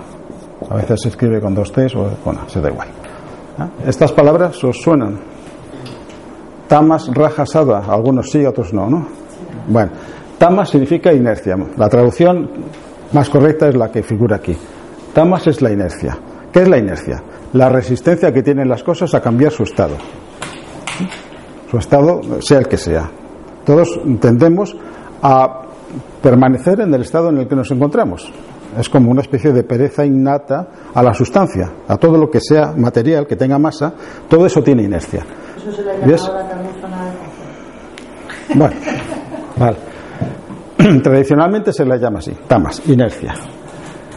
Pero esa inercia poco a poco está siendo mm, activada por una energía que incide sobre esa sustancia. Entonces la energía empieza a entrar en, en en- en actividad, en movilidad. Pero el objetivo final de esa actividad creciente que afecta a la sustancia es entrar en sintonía con la cualidad que trata de expresarse a través de esa sustancia. Eso es lo que se llama ritmo. Ritmo también se puede poner como sintonía, si queréis. Resonancia. ¿Mm? Es decir, el objetivo de todo ese sistema de vidas sucesivas que llamamos reencarnación es conseguir que la sustancia de los cuerpos utilizados por las sucesivas personalidades encarnadas ¿no? esté en sintonía con la cualidad propia del alma. Porque cuando se ha logrado la sintonía, el ritmo, la máscara deja de ocultar al usuario. Sin embargo, lo revela. Lo que inicialmente era un mecanismo de ocultación se ha convertido en un mecanismo de revelación. Se hace presente porque la, máscara se hace transparente, se hace buena conductora. Entonces, estas tres palabras en, realidad lo que designan es el proceso evolutivo de la materia. La materia inicialmente es inerte, es opaca, no permite que a su través se transmita la luz que irradia ese centro de energía viviente y consciente que está justamente en el centro de las envolturas, la conciencia. Pero poco a poco esa materia inicialmente opaca, inerte, inmóvil, entra en actividad. Pero esa actividad todavía no está en sintonía con la cualidad propia del ser que es el usuario de las envolturas. Finalmente se, va alcanzando de manera progresiva la sintonía de ritmo. Cuando la sustancia de las envolturas vibra en la misma frecuencia que la frecuencia de quien usa esas envolturas, entonces las envolturas ya dejan de ser un obstáculo, sino que son mecanismos de irradiación, de revelación del usuario. ¿Lo veis, no? Bueno. Entonces, si queréis, mm, recordamos un poco la función de los siete rayos, como lo dijimos un poco la semana pasada, para refrescarlo. ¿eh? La, sí, la, la, la, razón de ser de, de, cada uno de los, de los rayos. ¿Eh? ¿Alguna pregunta? He apuntado aquí, bueno, que ya lo pregunté en otro momento, pero no lo sabemos, porque en, el, en el yoga kundalini utilizan un sistema de números que seguramente tiene además eh, que ver mucho con esto. No sé si luego, por ejemplo, el propósito de una, una persona, de su vida, pues es pues elevar a otros a la conciencia. Otro, propósito, pues, o sea, hay siete propósitos, ¿no? Entonces me corresponde a cada, a cada uno uno. No sé cómo lo hacen, pero bueno, es cuestión de que lo miremos algunos, ¿no? No sé si no puede lo que sé yo para otro momento que me expliquen cómo funciona esto. Pero sé que tienen como siete que no sé si va relacionado con los siete también. ¿Y qué tiene que ver con la Kundalini? ¿Eso? Eh, pues es que lo utilizan en Kundalini. En Kundalini Yoga. Kundalini Yoga, Bueno, hay, hay, muchos, hay muchos septenarios que se utilizan, ¿no? Ay, perdón, perdón. Eh, no sé si me, me, decíais a mí, lo de espera, espera. Ah, lo siento. Bueno, Sattva. Sattva es Sattva.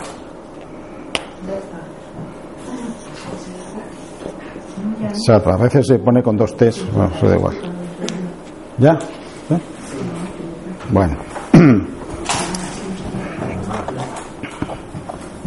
Esto también lo pongo. Sí, Ángel, dime. Todo, bueno, todo lo que cuentas eh, parece todo perfectamente estructurado, organizado y tal hasta que recientemente, por, leer, ver y aprender ciertas cosas, eh, todo este proceso de la reencarnación, hay gente que dice que es una trampa. Es decir, una trampa de que otro tipo de entidades nos están enviando aquí de manera continua a un lugar de dolor. Los arcontes. ¿Dónde se está sufriendo? Según algunos, ¿no? Arcontes. O según otros los. Los arcontes, pues. otras entidades. Es como si fuéramos, perdona, como lo he entendido yo, me lo ha contado un tolteca. Mm. Si este es un río y nuestras almas están por aquí, el proceso de pasar a otro cuando morimos y tal, tal, tal, pues aquí hay alguien que está con la caña pescar. Es decir, que no somos los últimos. El universo es predador y que no somos los últimos de la, de la cadena predadora. Y que hay otros que aquí lo que tenemos es que llegar es despiertos, eh, trascender, si es posible en vida, para cuando llegue este punto que nos engañan generalmente con seres de luz. No dejarnos pescar. No dejarnos pescar, trascender y pasar a otro Bueno, eso es, eso es así, eso es así. No, no, sí, es. es ¿Cómo me quedo tan es una... lo aprendí? O cuando lo, me lo han contado y cuando lo he visto y cuando lo tal, pues se me trastoca todo este proceso de la reencarnación. A ver. ¿vale? algo que, ojo, eh, parece perfecto porque... Es mi opinión. Yo, yo, creo que precisamente volvemos a hablar de energía, porque dependiendo de la energía que estés vibrando, y, indudablemente cómo trasciendas será expresa de alguna manera en ese momento y tal. Claro. De que te arrastre para un lado para otro. Si despiertas aquí, lo suyo es llevarte. Estamos hablando de lo mismo prácticamente. Lo que pasa es que a veces pues, se les pone nombres así como feos y como se asusta, como.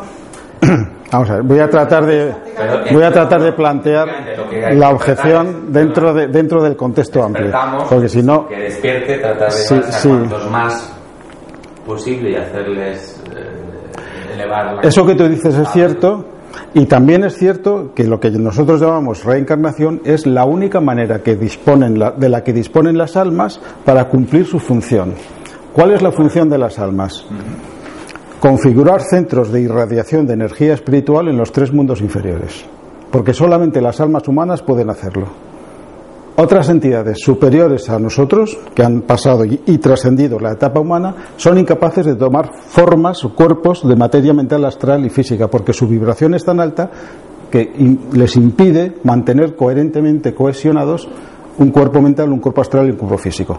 Solamente la evolución humana se encuentra en el punto justo evolutivo como para ejercer de intermediarios entre los mundos eh, espirituales, podemos decir, y los mundos inferiores, materiales. ¿Cuáles son los mundos inferiores? Pues los tres mundos en los que nosotros evolucionamos como personalidades. El mundo de la mente, del pensamiento, el mundo de las emociones o astral, el mundo físico. ¿vale? Entonces, las almas no pueden renunciar al proceso de las vidas sucesivas, llamado reencarnación, por utilizar ese término popular, porque eso forma parte de su impulso evolutivo irrenunciable para ellas. ¿Qué ocurre? Ocurre que hay determinadas almas que fracasan en su empresa. Fracasan en su empresa de configurar centros de energía espiritual en los mundos inferiores y quedan atrapados en los mundos inferiores. Como consecuencia de una reiteración a lo largo de un número muy elevado de vidas sucesivas, una reiteración en una orientación puramente mundana.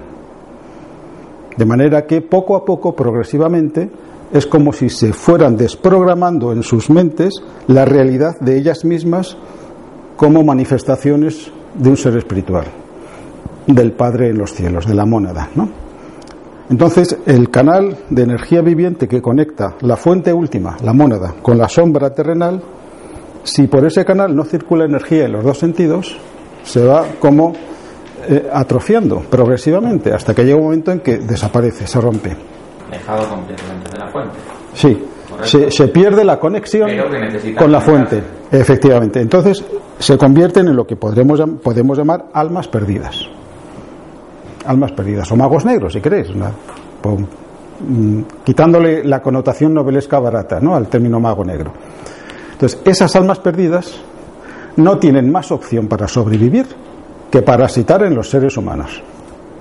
No tienen más opción para sobrevivir porque ellos han perdido la conexión con la fuente de energía. Y tampoco pueden y, para sobre, no pueden materializarse porque una de las una de las consecuencias que tiene la ruptura de ese canal o de ese, ese hilo de conexión con los principios espirituales es que el átomo físico permanente desaparece. Entonces pierden la posibilidad de encarnar por la vía normal. Son seres mentales emocionales con un contenido de esencia anímica que es lo que les da su conciencia ilusoria, pero una conciencia hipertrofiada, con un ego hipertrofiado, una conciencia de sí mismos absolutamente centrada en un, ego separatista, incapaz de concebir sentimientos como el amor, la compasión, la solidaridad, la cooperación solidaria, etcétera, etcétera, etcétera. Son entidades que solamente están programadas para hacer el mal. No tienen otra opción existencial que no sea hacer el mal. hacen el mal de una manera extraordinariamente inteligente. Claro, claro, claro. porque por eso han hipertrofiado su intelecto. Y que entonces, es, llamémosles como sea, da igual. ¿Y los arcontes? Son como los virus. A otros. Claro. los ¿Quiénes son? Aquí en un Bueno, pues, ¿de, qué, ¿de qué se alimentan estos arcontes o magos negros o como queramos llamarles? Se, se, alimentan, se alimentan de la falta de control que tenemos los seres humanos de nuestras propias energías. Cada vez que un ser humano empieza a vibrar en la frecuencia del odio, incluso de la depresión, de la separatividad, del egoísmo, estamos emitiendo energía que sirve de alimento para estas entidades. Como e, esas entidades saben perfectamente que su fuente de alimentación es la falta de control que nosotros tenemos sobre nuestras fuerzas y energías, ¿qué hacen? Fomentan, provocan, instigan de todas las maneras posibles que los seres humanos no adquieran control de sus propias energías para ellos, para ellos, nosotros somos como una granja. Una granja, en el sentido más literal. Sí, no, ¿eh? literal, literal. Pero. Podemos decir que está en nuestras manos evitar todo eso. Está, ah, naturalmente. Pero ¿hasta qué punto? Esa es la, esa es la duda que yo tengo. Porque está cuando tomas conciencia de estas cosas muy bien. Hasta el punto de. El 99% de, la humanidad está al, a estar al. ¿Cómo se dice? Al pero eso es. No, me refiero al completamente. Eso es la responsabilidad de cada ser humano. En la medida en que yo voy siendo cada vez más el controlador de las energías de mi mente, de mis emociones y de mi cuerpo, de mi cuerpo, me estoy sacando fuera del área de influencia de estos seres.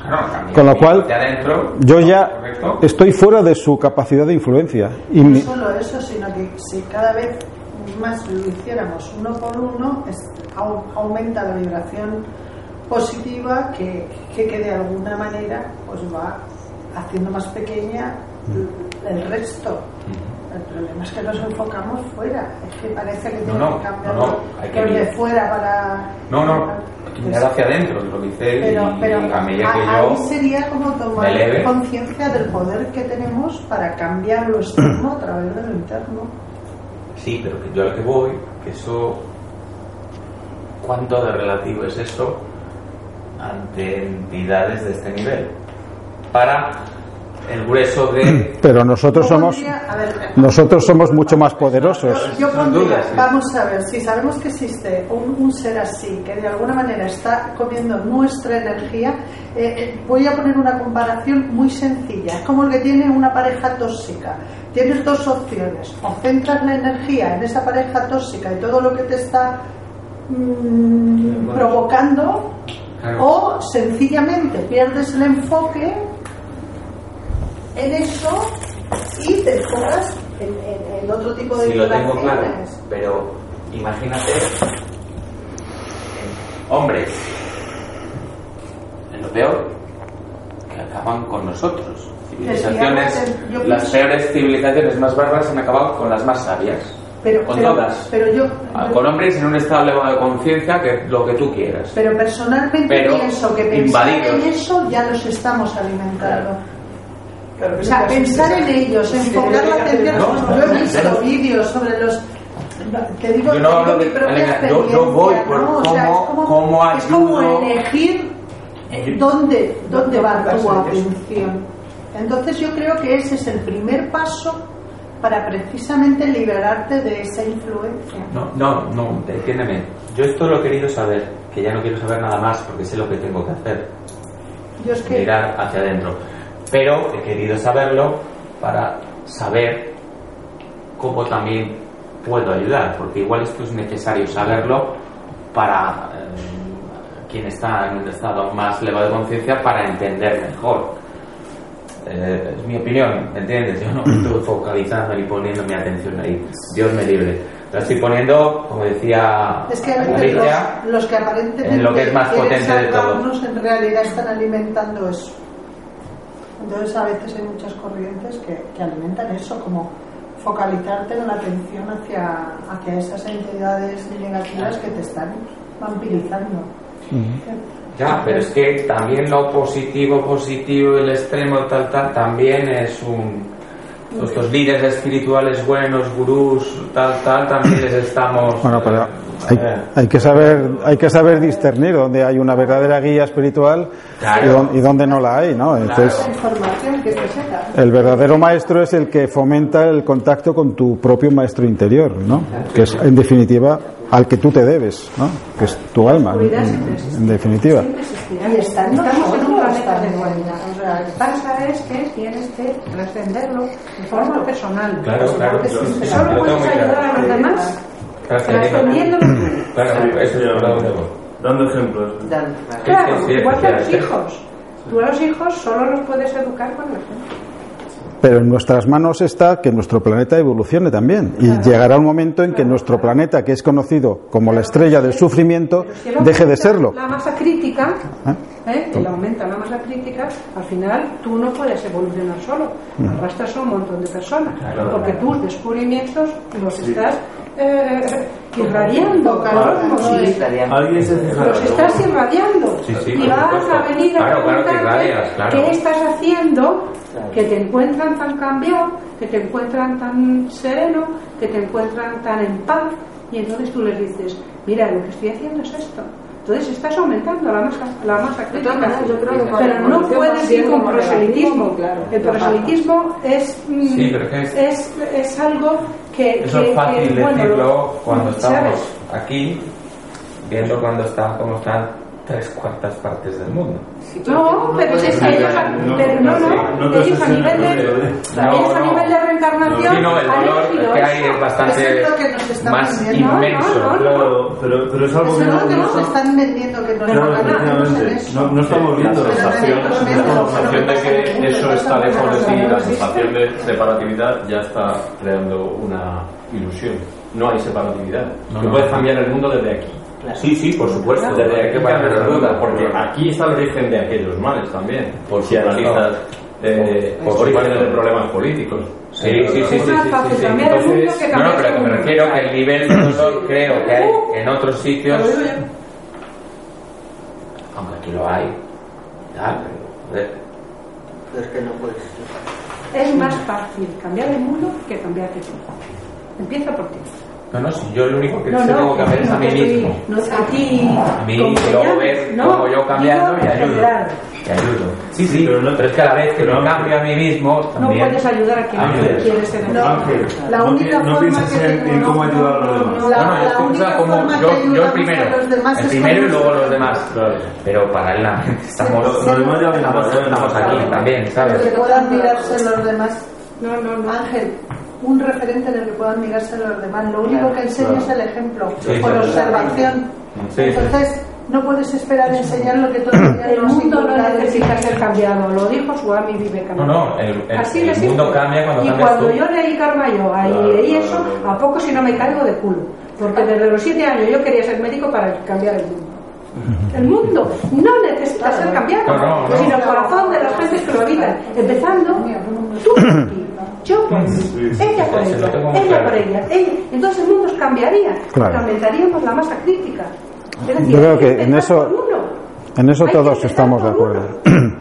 Y hay otro tema que, del que no se dice nada, porque tampoco se ha difundido mucho, que es una de las consecuencias del servicio que el Cristo prestó a nuestra humanidad, el Cristo, fue crear una zona, voy a decirlo en términos muy comprensibles, una zona de seguridad en los planos internos donde tiene lugar el proceso de las reencarnaciones, de manera que todas aquellas almas que empiezan a vibrar en la frecuencia crística, aunque no sean creyentes, aunque sean ateas, agnósticas, da igual. ¿eh?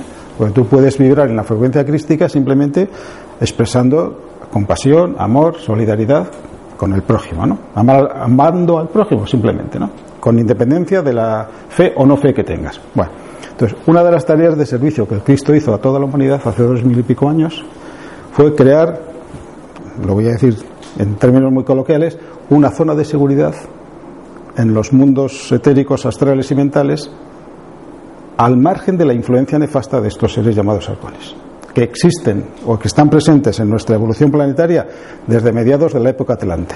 hace unos cuantos millones de años, porque fueron invocados por los propios atlantes, que hubo una parte de la humanidad en esa civilización hace mucho tiempo que decidieron sojuzgar al resto, decidieron utilizar sus poderes mentales y su, capacidad de, actuar y de influenciar para dominar, sojuzgar, subyugar, etcétera, etcétera. Con lo cual emitieron una señal que atrajo, vamos a llamarles arcontes, a los magos negros, a las almas perdidas, porque siempre están a la expectativa, están como haciendo un barrido permanente a ver en dónde hay una masa potencial de alimento, una humanidad que, en la cual ellos puedan parasitar. ¿Mm? Entonces, ellos invocaron inconscientemente a estas entidades, que desde entonces están presentes en nuestra manifestación planetaria, ¿Mm? pero que tienen sus días contados, además. ¿Mm? Eso está. Bueno. Seguramente lo veremos, a lo mejor. Entonces, una de las tareas que hizo el Cristo fue. Sí, tal vez por lo menos el inicio del proceso de la liberación planetaria. No solamente de la liberación planetaria, sino de la liberación del sistema solar. ¿eh? Porque una de las tareas a las que se entregan todos los iniciados de nuestro sistema solar es convertir a nuestro sistema solar en una fortaleza de las fuerzas de la luz. Erradicar el ataque del mal cósmico. Esto suena un poco a argumento de película de Spielberg, pero la, la, realidad la realidad supera mil veces a toda fantasía. Pero bueno, a lo que lo, que yo decía. Pero la realidad también es y otra y otra vez perdido. Sí, no. Y otra vez la luz perdió abiertamente. El Mahabharata te está diciendo sí, que unos sitios tan brutales que, que bueno, pero somos unos kamikazes y queremos seguir Claro. porque sabemos que lo vamos a conseguir. Que lo vamos a conseguir, pero vamos a ver. Lo vamos a conseguir, otros planetas no lo consiguieron. Pero nosotros, pero nosotros sí. bueno, otros planetas, otros planetas han conseguido lo que la Tierra no consiguió. Por ejemplo, Venus. Otros. Venus es el alter ego de nuestro planeta Tierra. Pues la humanidad de Venus enfrentada a la misma situación que la humanidad terrestre enfrentó en la época Atlante, ¿eh? digamos que triunfó. Y sin embargo Marte optó, ¿eh? Marte no. Seguramente Marte no, por eso es un planeta no sagrado, con el cual nosotros estamos muy directamente asociados kármicamente, igual que la Luna, ¿no? La Luna es el resto cadavérico de lo que en su día fue un planeta vivo que soportó una parte de nuestra humanidad terrestre. Entonces, sigue estando no, las oportunidades nunca nunca se acaban. Hay una ley de oportunidades cíclicas que se hacen. ¿Qué? Que se supone que. Oye, una Venga, Mabel, pregunta. ¿Por qué? ¿Perdón? ¿Por qué un planeta es sagrado? ¿Por qué un planeta es sagrado? ¿Por qué se le considera sagrado? Porque la vida que le dio origen está avanzada más allá de un cierto umbral en el sendero de la evolución cósmica. ¿No? es que haya cumplido su misión, sino que ha adquirido un control sobre la sustancia planetaria que el logos terrestre todavía no ha adquirido a través de nosotros, porque es que nosotros tenemos esa extraordinaria responsabilidad a nivel cósmico, si queréis, de que somos nosotros los que tenemos que regenerar los tres mundos inferiores en los cuales encarnamos y desencarnamos. El mundo de la mente, del mundo astral y el mundo físico. Por lo que tú decías, cada ser humano que se libera del control de lo mental y de lo astral, se convierte en un agente activo de redención planetaria, por así llamarlo. De redención de la sustancia, de transformación activa y real de nuestro mundo. ¿Eh? no le bien. ¿A quién?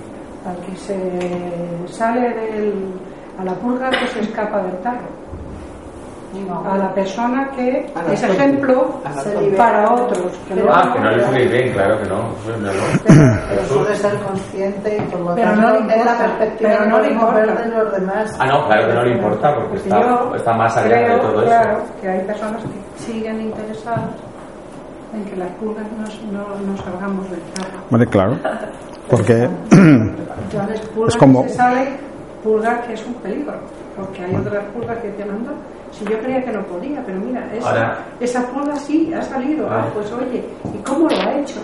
pues mira, das un salto más grande y te crees que la tapa no está, porque no está. Y entonces hay gente a la que no le gusta que salgamos a montar. visto ahora como tiene sentido lo que contaba el otro día, de que esté bloqueado completa porque es intencional. Pues si no, no saltas, no sabes. Bueno, pues ya.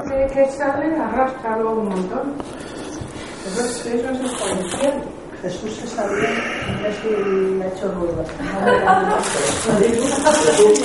Pues nada, ponemos punto y seguido, porque ya son las nueve y cuarto.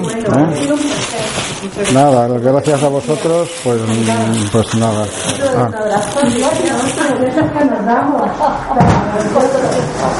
¿Puedo?